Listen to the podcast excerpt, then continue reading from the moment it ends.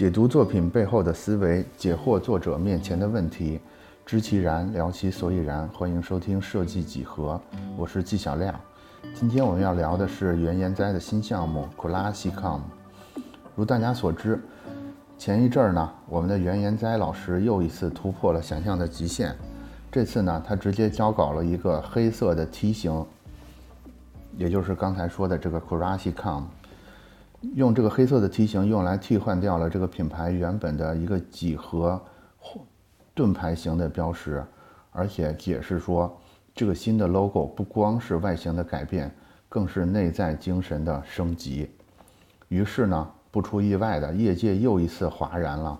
有人表示说，我们欠雷总一个道歉，毕竟呢，相比之前小米的这个圆角的 logo。现在的这个黑色田中梯形显得更为粗犷原始。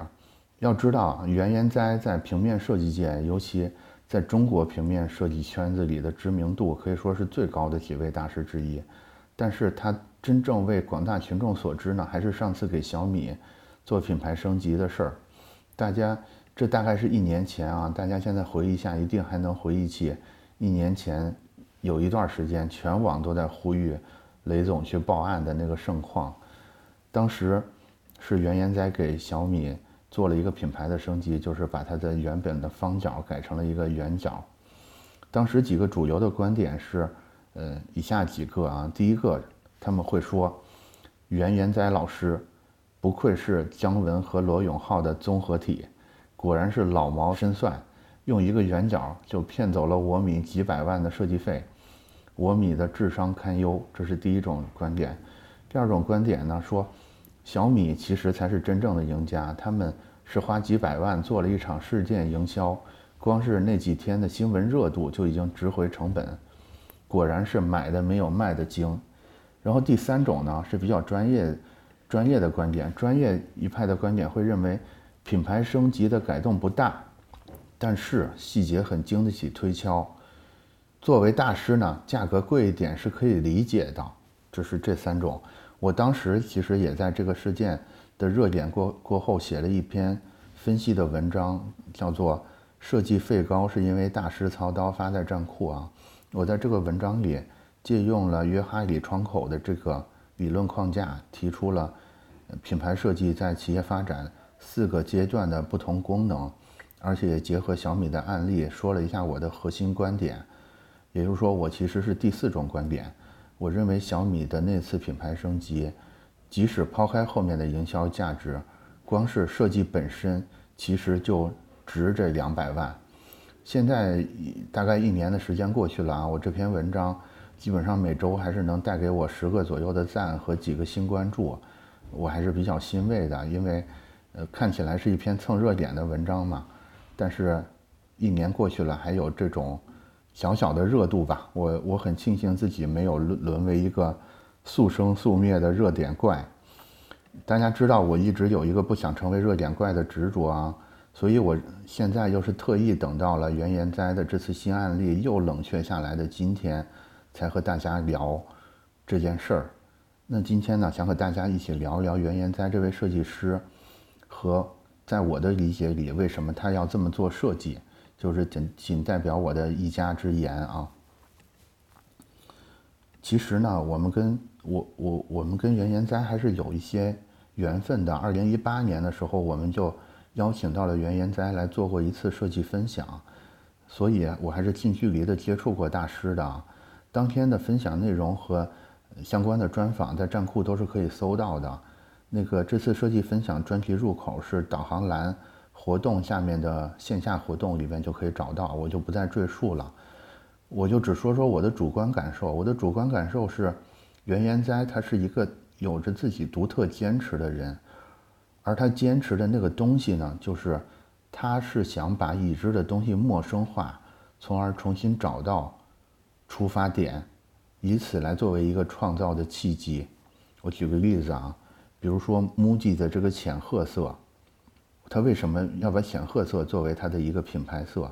它其实并不是来自于市场调研的什么女性消费者最爱颜色，它也不是来自于原研哉作为设计师或者艺术家的一种艺术偏好。甚至我们都没有办法证明这种显褐色带来了很好的销量。它的原因特别简单，就只是因为这种浅褐色是制造纸张的时候，这个纸浆还没有经过漂白工序之前的颜色。大家感受一下这个浅褐色这件事背后的思路啊。它当然，我们可以说它代表了一种环保，代代表了一种自然的观念，但是它又不仅仅是环保自然这么简单。我觉得它包含了一种敢于重新思考的勇气。它其实给 MUJI 这个品牌，给无印良品这个品牌带来了一些呃身在的东西。它不光是第一眼看上去很漂亮，而是说它背后是有一个很深的思考在里边的。就正像圆圆在说，设计就是要看清事物的本质。我个人特别喜欢他在两千年策展的这个 Redesign 二十一世纪的日常用品展这个展览啊。现在这个展览因为时间比较久，所以网上我们只能看到一些零散的新闻报道了。但是这个展里边的很多内容都是收录在袁元哉的呃各种著作的书里边的，比如说板茂的卫生纸。比如说这个佐藤雅彦的出入境章，比如说面出新的火柴，深泽深泽直人的茶包等等。袁研哉呢，把这次策展的过程比喻成网球中的发球。怎么说呢？就是他在这次展里边，他邀请到了三十二名来自日本的设计者，去针对日常用品命题，然后根据他们各自的设计理念，去把这些日常用品做一个重新的设计。他他比喻说，我对这些设计界设计者提出的疑问，就相当于是一个发球。如果对面是一个优秀的球员的话，我就可以得到一个更猛烈的回击。然后我发球中不成熟的地方呢，也会因为这些优秀的球员而得到弥补。我特别喜欢就是原研哉就是关于网球发球的这个比喻。和这个提案展的形式，因为我觉得它指向了一个设计的真正价值，就是要面对本质去问对问题，而且创造性的给出解决方案。说到这儿呢，我就想把一年前那次小米品牌升级中，就是那篇文章里边的观点，借这个机会再升级一下，也解释一下我刚才为什么认为说。设计就是要面向本质，问对问题，并且创造性的解决。嗯，就像开头说的啊，我整篇文章的思路就是约哈里窗口。约哈里窗口是一个什么东西呢？它其实是一个用来解释自我和公众沟通关系的坐标图。听起来是个科学图形，可能非常难啊，但是这个图超级简单。这图形是什么？它其实就是一个方形，然后以自己和他人。知道和不知道来作为一个纵横轴，把这个矩形分成了四块儿，就是一纵一横两条两条线，把这个矩形分成了四块儿。这四块分别是什么呢？就是自己和对方都知道的，自己知道但是对方不知道的，自己不知道但是对方知道的，以及自己和对方都不知道的。也就是说，我们其实是把自己知道跟别人知道的情况做了一个分类。大家可能觉得这个模型特别的粗糙哈，也不知道这个你分成四块到底要干什么，就别着急，我接下来就结合品牌设计师和客户来解释一下这个约哈里窗口是怎么来用的。那接下来呢，我们就把嗯刚才这里边的我替换成设计师，把对方替换成客户。那首先我们来到第一个象限，第一个区间就是。客户和设计师都知道要设计什么的这种情况，其实，在这种情况下呢，设计师就是一个图形的操作员，因为客户已经充分知道自己要什么，所以在这个区间里的设计师其实不是设计师，只是一个操作员，一定就是一个很便宜、很便宜的状态。然后我们就到了第二个区间，就是客户知道要什么，但是设计师不知道。这个设计师们不愿意承认，但是这其实也是比较常见的一个画面，其实也是初级设计师们面临的一个主要的困境。其实实话说啊，如果客户的能力、客户的认知完全覆盖设计师，按说设计师也不应该收这份钱的，或者你也只是一个操作员。但是因为咱们毕竟是一个设计师的娘家人的节目，咱们没有办法吐槽设计师本身。所以我的建议是，如果你发现你不能理解你的客户想要什么，请务必找到能理解的前辈或者是高手，去问他们我的客户到底要什么，不要着急吐槽，赶紧找人去学，然后追上客户的需求。我觉得，如果你发现是这个情况的话，你也不要在设计费上奢求太多。我我认为客户愿意给你多少钱，你老老实实拿着就完了。这是第二个区间。第三个区间就是客户不知道自己要什么，但是设计师知道的情况。我觉得这个是设计项目中的主流啊，因为客户不知道才是天经地义的，要不然他找设计师干嘛呢？但是设计师也要看到说，你最终目的还是要让客户知道的。就是任凭你有再好的设计、再好的神机妙算，你得把它卖给客户，你得帮客户把它实现出来，你这个设计才算完成。我觉得从这个区间开始，设计师可以自称叫设计师了。你收的这个设计费也是心安理得的。在这个区间里，其实根据你的客户要解决那个问题的大小，可以收非常不错的设计费。我觉得这个区间也是大多数设计师。存在的这个区间，然后我们就来到了最后一个区间，也是今天跟原研哉相关的这个区间，就是客户也不知道要什么，你也不知道要什么。大家觉得哇，这活儿还怎么干？但是我觉得这就是原研哉厉害的地方，也是原研哉一直在追求的一种画面。他会故意的用这种陌生的视角去重新思考这些项目。下面我结合他在二零二零年东京奥运会的这个提案，来讲述一下这种心态啊，大家可以充分的理解一下这种设计理念。在二零二零年的奥运会提案的过程中，在没有确定新会徽之前，袁研哉呢就把他的一个提案公开发表了他的设计研究所的网站上。这套方案呢被他称为“轻烧”，就是轻轻的呃燃烧这这两个字。意思呢，就是一种刚刚开始绽放的状态，一种在怒放和收敛之间的状态。他打了一个比方啊，就像是一群青春期的少年少女，他们看到了自己暗恋的那个人走在校园的不远处，然后彼此打了一下招呼，羞涩的笑了一下，就是这种轻烧的感觉，特别微妙啊。